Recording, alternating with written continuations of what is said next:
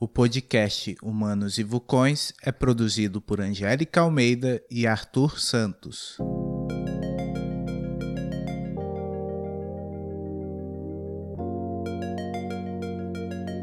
A primeira característica do 26º Salão Jovem Arte é que a capa do nosso catálogo estão os nomes de quem manda no salão, os artistas.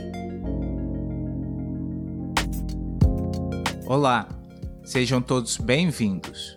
No episódio de hoje, conversamos sobre o Salão Jovem Arte com o diretor, roteirista, curador e produtor, Luiz Marchetti. Conhecido por sua capacidade de fomentar a produção cultural, Marchetti nos conta sobre a 26ª edição da mais importante vitrine das artes visuais em Mato Grosso.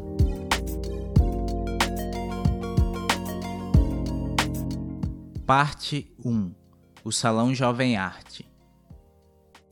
Estamos aqui hoje com o nosso convidado Luiz Marchetti. Primeiramente, obrigada, Luiz, por topar participar com a gente aqui desse projeto, que é o Humanos e Vulcões, para falar sobre um projeto tão importante que é o Salão Jovem Arte, né? Que responsa. Olha, eu que tenho que agradecer, sinceramente, super obrigadãozão para vocês. Que sorte a gente ter esse momento para ajudar a promover os ateliês de Mato Grosso. Obrigado. E estamos agora na 26ª edição do Salão Jovem Arte, né? O Salão é um projeto que ele tem uma trajetória incrível aqui em Mato Grosso. E como que você vê a importância do salão e essa história dele aqui em Mato Grosso? É, com muita admiração, né? Eu cheguei a frequentar alguns é, até participar e até receber um prêmio. O Salão Jovem Arte de Mato Grosso era para estar na 46 edição e ele está na 26 Então isso mostra uns gaps, uns vácuos, uma ausência de responsabilidade governamental com esse compromisso da promoção dos ateliês da indústria criativa do Estado. Um desrespeito com famílias, um desrespeito com a educação, com o turismo, com toda a rede de trabalho que a cadeia criativa, a inventividade das artes, é, da nossa cultura, da melhoria da nossa cultura através das artes, é, deve promover. Né? Então, esse, esse vácuo, esse, esse retorno, agora para mim é um trampolim importantíssimo. É, o salão, né, ele foi responsável ao longo de todos esses anos aí por projetar, por despertar novos artistas, né? E esse, essa 26 edição, agora em 2021, traz esse tema que é o despertar discos imaginais. Sim. Conta um pouco pra gente sobre esse conceito. Olha, esse conceito veio de uma curadoria, né? E dali nós fomos desenvolvendo despertar discos imaginais como uma lida diante de tantas emergências, né? O Brasil rodeado de urgências, é vital que a gente tente recomeçar, né? que a gente saiba transformar. Não somente promover a antena, a borboleta é, agora com asas, mas também saber é, definhar, saber, saber matar, saber aceitar a morte, saber aceitar o fim de alguns pensamentos, de alguns raciocínios. É preciso transformar. Então, o despertar de discos imaginais vem com essa necessidade de transformação e dessa aceitação da criatividade como uma, característica inerente a todos. A criatividade não é somente dos artistas. Todo ser humano tem. E junto com esse tema, né, que busca fazer com que as pessoas saiam desse casulo e mostrem a sua arte, tivemos várias categorias de artes visuais. Quais foram essas categorias? Uh, ah, bora, bora tentar lembrar. Pintura, escultura, desenho, objeto, videoarte, performance, instalação, fotografia. Mas nós tivemos aquilo que eu mais gosto nesse, nesse salão, que foram os contrastes. Assim. Em todas essas categorias, você vê muito contraste. Uma produção de um ateliê, de uma artista, de um artista, totalmente diferente da outra. Não há assim uma, sabe, uau, uma cara comum. E como que foi esse processo de curadoria com essas obras tão plurais e dentre tantos temas dentro desse edital? Olha, por causa da, da Covid, né, seguindo o, o protocolo de biossegurança, nós trabalhamos praticamente tudo online. Contamos com a Catarina Duncan, a Ruth Albernaz, para mim, que é hoje uma das artistas mais importantes, não porque foi reconhecida né, como prêmio Pipa Nacional, primeira mulher de Mato Grosso, mas porque a carreira, a delicadeza também da Ruth é muito importante.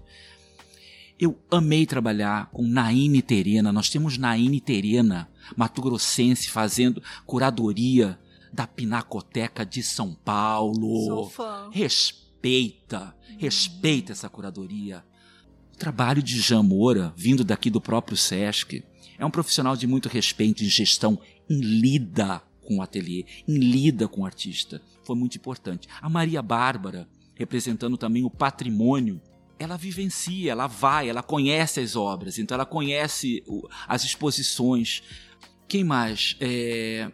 Eu, que sou formado, né? Sou formado em Belas Artes, tenho mestrado também em artes. E uma característica nova dessa curadoria foi, a gente também trazer uma aprendiz. Então convidamos Randy, a Randy que é formada agora em teatro, em performance, já tem toda uma experiência com música, trabalha com coletivos da periferia, um olhar muito afiado e está sendo maravilhoso. Todo mundo trocando, um aprendendo com o outro. Tá Time muito de legal. peso esse, né? E tivemos também o Jeff. O Jeff participou da curadoria também. Sim, o Jeff, ele pegou aquela, vamos, vamos combinar que é a da mais delicada. Ele fez toda a curadoria dos 11 artistas homenageados em memória. Que significa trabalhar com um acervo gigantesco. Ele preparou uma exposição muito grande com mais de 88 obras. Imagina uma exposição com 88 obras. É Muita gigantesco. coisa. Ele fez toda essa busca de acervo, entrou em contato com as 11 famílias, desenvolveu com a Daniela Paula Oliveira um projeto de poesia. A Daniela Paula de Oliveira fez poesia para cada artista homenageado em memória. Foi tudo construído de uma maneira belíssima, mas que infelizmente, seguindo o protocolo de biossegurança da universidade, do MACP, nós não pudemos realizar. E agora, duas semanas atrás, tivemos que né, é, sair correndo e procurar um outro lugar para diminuirmos de 88 obras para apenas 11. 11 peças pequenas para duas paredes no foyer, no saguão do Cine Teatro Cuiabá. E ele fez todo o projeto expográfico, tanto da Galeria Lava Pés, quanto agora do foyer do teatro e da galeria aqui do Sesc Arsenal. É, fala um pouquinho pra gente sobre esses artistas homenageados. Quais foram esses nomes e como, imagino quão foi difícil selecionar esses nomes dos homenageados, né? É, foi, foi, foi muito louco, porque quando começou o projeto do, do salão, o Adir Sodré ainda estava com a gente, né? Agora o Adir Sodré está na lista. Tá o Adir Sodré, o Benedito Nunes, Clóvis Irigaray, a nossa amada Magna Domingos, a Marília Beatriz, que era uma das curadoras do salão, a Marta Catunda, Nilson Pimenta, Rafael Rueda, Regina Pena, Sebastião Mendes e Valdivino Miranda. Parte 2 A Jovem Arte. Você falou um pouquinho pra gente que tem uma- um aspecto muito plural dessas obras selecionadas, mas mesmo dentro dessa pluralidade, foi possível encontrar alguma, algum aspecto comum, alguma semelhança? Eu acredito que todos ali, a produção do Salão Jovem Arte é indissociável da visibilidade da internet. Principalmente pelo período pandêmico, estiveram observando a internet. Então você percebe assim, uma estética que de alguma maneira dialogou com um olhar da rede. E essa arte no interior do Brasil, ela tem algumas características específicas? Ela se difere da arte do- dos grandes centros? Ela traz alguma temática que foge um pouquinho? percebo a iminência de saberes assim que de outras regiões elas poderiam ser comentadas, mas aqui o local de fala vem de família. São fotografias de uma indígena registrando seus familiares pescando num rio que secou. Não é apenas uma fotografia de uma família como se estivesse andando num mato rasteiro. É uma família se esperneando por manutenção, por sobrevivência é um conceito, é uma característica bem é, pertinente da arte contemporânea. E é uma arte pautada pelo protesto, né? Essa característica. Sim, alguns mais que outros, o que eu acho isso também necessário. Nós, nós tentamos sublinhar a delicadeza de cada um em seu tempo. É visível assim que alguns artistas estão reclamando. Nós temos uma peça chamada Descortina de Fumaça. Na entrada da Galeria Lava Pés é um jacaré queimando, permanentemente um jacaré ardendo, queimando, queimando, queimando. Ele ri. Ele é de grafite colorido, mas se você parar para pensar, é um jacaré queimando. Então existe, mas ao mesmo tempo você vê ali algumas peças assim, é, digamos, mais ah, irônicas, alegres, é, sugerindo, sabe, um, um transcender diferente do que, uma, do que um reclamar. E você acha que ainda é possível, em 2021, a gente falar sobre regionalismo Olha, eu sinceramente não acredito, acho que isso já deu. Eu acho que uh, nós, nós é, eu venho de uma família muito próxima uh, à história da Casa Silva Freire, a história do Bate Quara, do Muxirum Cuiabano, que são sem dúvida para mim os movimentos mais assim, importantes deste estado. Eu respeito muito os galeristas, os críticos de arte de Mato Grosso, todo, toda essa história que a gente falou no início, mas eu sei de onde eu venho. Então ali, não sei se era bem regionalismo, mas era uma briga em a manutenção por uma certa, um certo linguajar, um certo acento no R, um certo respeito pelos nossos artistas. Porque pessoas assim bem queridas e talvez até inconscientemente vinham já querendo trazer só outra dança, outra música. E aí nesse momento foi preciso cobrar um certo respeito a arte e cultura produzida nesta, vamos falar como minha mãe fala, região. Mas isso eu não acredito que seja regionalismo. Eu não venho desse, desse, disso aí, eu não acredito que aqui tem, tem que ter só caju, que tem que ser só manga. Trabalhei em muitos, muitos circuitos, eventos, tenho uma tatuagem de ladrilho hidráulico, na verdade promovido não só por Silva Freire, mas pelo chão pelo ladrilho do teatro do, colégio Coração de Jesus, onde minha mãe fazia teatro. E era esse ladrilho hidráulico. Então, tanto a estética, quanto a história, quanto a raiz, as tradições desta região, ela é diversa. Eu sou da família da, do pensamento Marília Beatriz, que é preciso a gente olhar outros olhos e ver a produção como um todo mas muito respeito sim o Muxirum, o Batinunquara e todos aqueles que num determinado momento da nossa história precisa sublinhar cuidado com, sabe, com o colonialismo, cuidado com quem vem de fora e fala agora vem o melhor. Bom, Salão Jovem Arte. Esse nome quer dizer que a arte é que deve ser jovem, significativa para o momento histórico, ou é o artista que deve ser jovem? Ah, Quem é o jovem da história? Olha, eu, eu acho que é o pensamento, né? É, é, são os traços, as luzes, o, o conteúdo, o cerne, o raciocínio, a pincelada, ah, mas não tem nada a ver com a questão etária. Eu, particularmente, quero mais é desconstruir tudo, tudo isso, arregaçar com tudo isso, e se nós tivermos a competência para entrar num próximo salão, até esse jovem eu tiro daí. Nós já conseguimos melhorar tanto esse salão Jovem Arte, Angélica. Ele era tão cheio de ve de Kakura, sabe, Kakura? Até essa divisão de categoria, acho isso uma bufa, um atraso da, sabe? Mas a gente vai, né, negociando. Vamos negociar com a velhice, vamos negociar com, a, com as pessoas que já fizeram melhor dentro daquele tempo, com as antas, com o maltrato, com aquela arrogância, sabe? Com os artistas. E vamos negociar com tanta gente linda que construiu também a história desse salão. E cada vez que a gente vai passando o tempo, a gente vai tentando melhorar.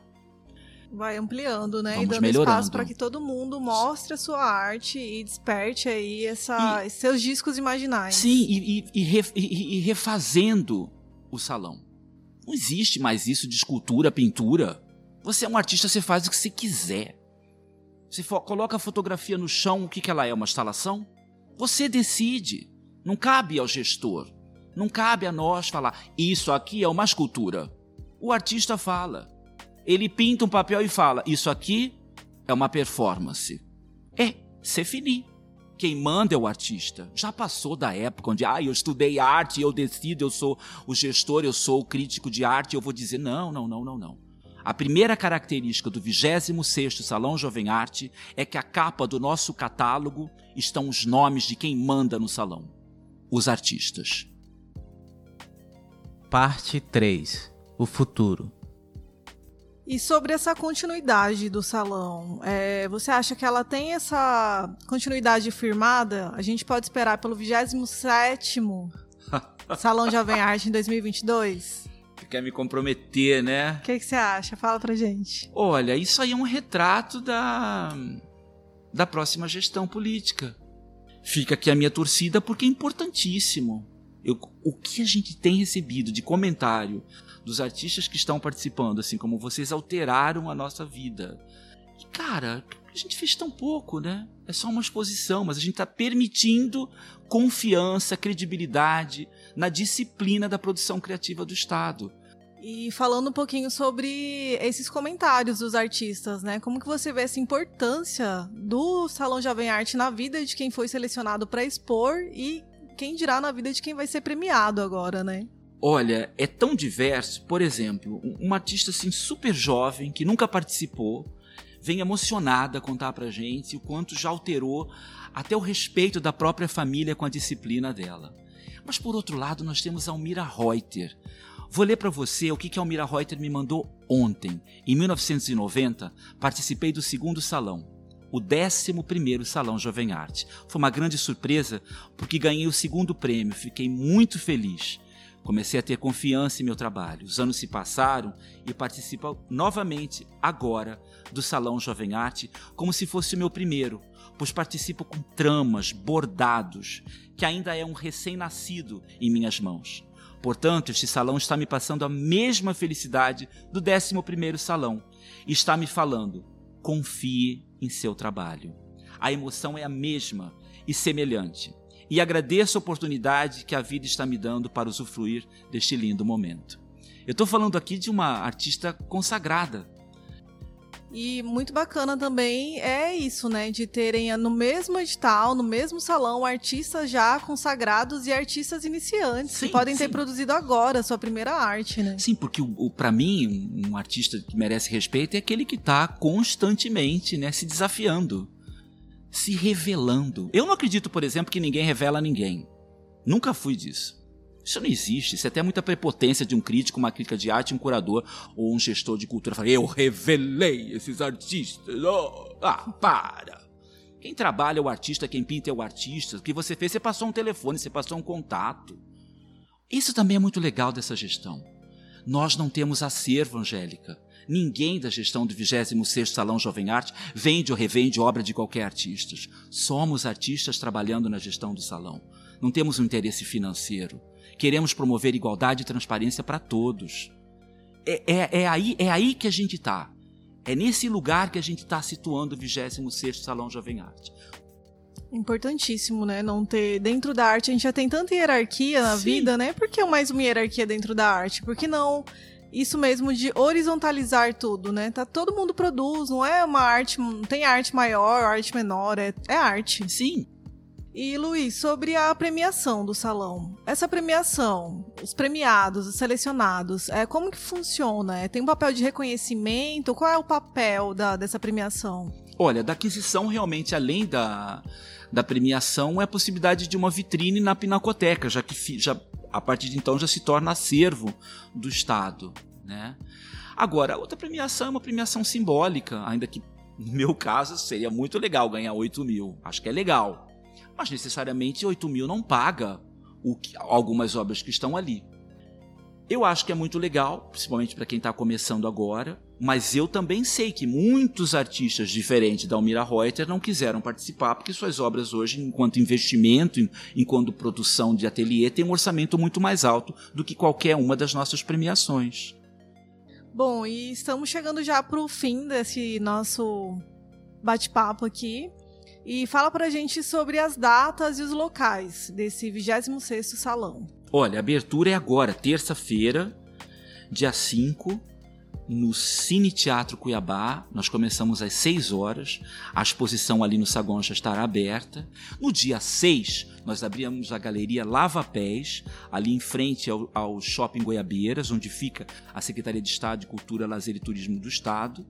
Aí no dia 8, nós vamos para a abertura da galeria do Sesc Arsenal com o artista homenageado em vida Rai Reis, que é um fotógrafo de Cáceres, que vai estar lançando um livro de fotografia de Cáceres, e os outros fotógrafos artistas que foram selecionados para o salão.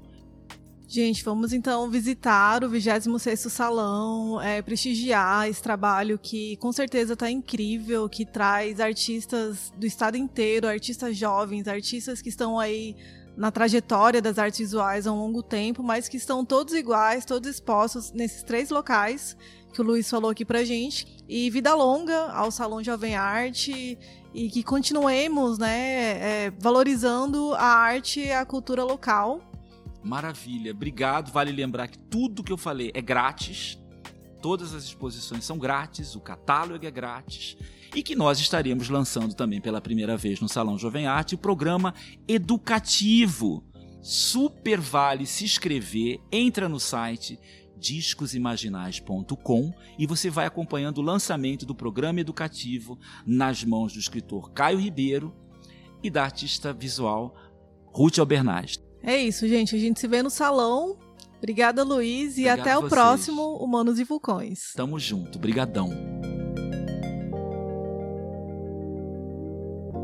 Agradecemos a todos que ouviram o episódio. Se você gostou, siga o podcast nos aplicativos de áudio. Humanos e Vulcões é produzido por Angélica Almeida e Arthur Santos. Até a próxima!